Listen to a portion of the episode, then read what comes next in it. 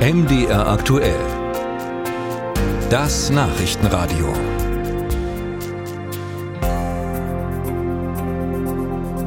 In diesen Tagen geht es im Bundestag hoch her. Gestern schon bei der Haushaltsdebatte Tag 1. Heute ab 9 findet dann die sogenannte Generaldebatte statt. Das ist die große Abrechnung der Opposition mit der Regierung und Gründe genug gibt's ja dafür. Die ganzen Sparpläne des liberalen Finanzministers Lindner zum Beispiel. Einer davon betrifft auch die Bundeszentrale für politische Bildung, die uns Bürger ja mit Material, Büchern oder Heften zu allen möglichen politischen Themen äh, unterstützt. Sie macht auch Schulungen und Seminare und wird besonders auch von Schülern und Studierenden geschätzt, weil sie unter anderem kostenlos hochwertige Standardwerke versendet und zur Verfügung stellt.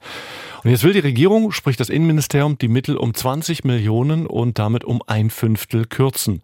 Und darüber kann ich reden mit Simona Koss, SPD-Abgeordnete und Vorsitzende des Kuratoriums für politische Bildung. Hallo, ich grüße Sie. Einen wunderschönen guten Tag. Manche kritisieren ja, in Zeiten des erstarkenden Rechtsextremismus könne man noch nicht an der politischen Bildung ausgerechnet sparen. Wie sehen Sie das?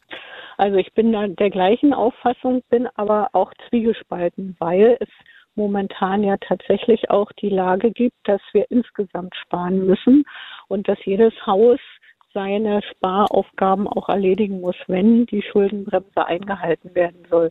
Und das ist auch in der Debatte mit dem Finanzminister deutlich geworden, dass wir sparen müssen, aber genau mit Augenmerk gucken, was wird wo gespart und wie kann man umschichten. Ja, aber so einfach, Frau Koss, können Sie sich jetzt nicht rausziehen. Sie können nicht sagen, nein, nein, ich bin nein, zwiegespalten und, äh, und sozusagen die Haltung verweigern. Ich äh, verweigere keine Haltung, sondern seitdem wir wissen, dass die Auflage ist, zu sparen, gab es Gespräche zwischen dem BMI und dem Herrn Krüger von der Bundeszentrale für politische Bildung. Dem Chef. Auch ich war mhm. mit Genau, auch ich war mit einbezogen und zum einen sollen 10 Millionen äh, Ausgabe, Haushaltsausgabereste genutzt werden, um die wichtigen Hauptaufgaben der Bundeszentrale für politische Bildung tatsächlich auch weiterzuführen, wie Kampf gegen Rechtsextremismus, aber auch die Arbeit mit Kindern und Jugendlichen.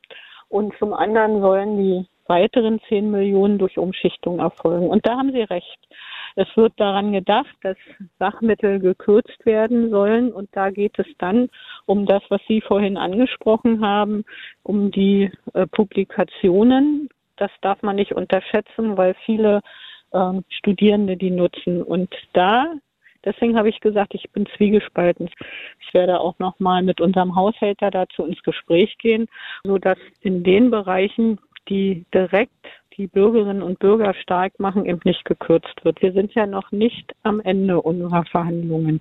Gerade bei den Schriften, das ist ja nur wirklich ein äh, sensibler Bereich, da zu kürzen. Klar, man, das fällt einem immer als erstes ein. Ich weiß aber von vielen mhm. ehemaligen äh, Kommilitoninnen und Kommilitonen, dass sie genau das brauchten für ihr Studium der ja. Soziologie oder Politikwissenschaft, dass das sehr wichtig war. Es gibt doch aber wahrlich auch vielleicht klügere Möglichkeiten zu sparen. Also wenn man sich die Struktur mal anguckt, der Bundeszentrale, die hat mhm. ihre äh, Hauptsitz in Bonn und dann gibt es Außenstellen in Berlin und Gera. Man könnte das auch zusammenlegen mit weniger Personal beispielsweise. Also warum geht man nicht an Strukturen ran, sondern lieber an die zentralen Aufgaben? Also das ist jetzt als erstes diskutiert worden. Ich persönlich sage, wir sind da überhaupt noch nicht am Ende. Allerdings mit der Struktur ist das auch wieder so eine Sache. Wenn ich an die Struktur gehe, dann hole ich das wieder zurück, was wir gerade auf den Weg gebracht haben. Ganz bewusst eine Außenstelle in Gera ja geschaffen, um hier die Außenwirkung nochmal zu erhöhen.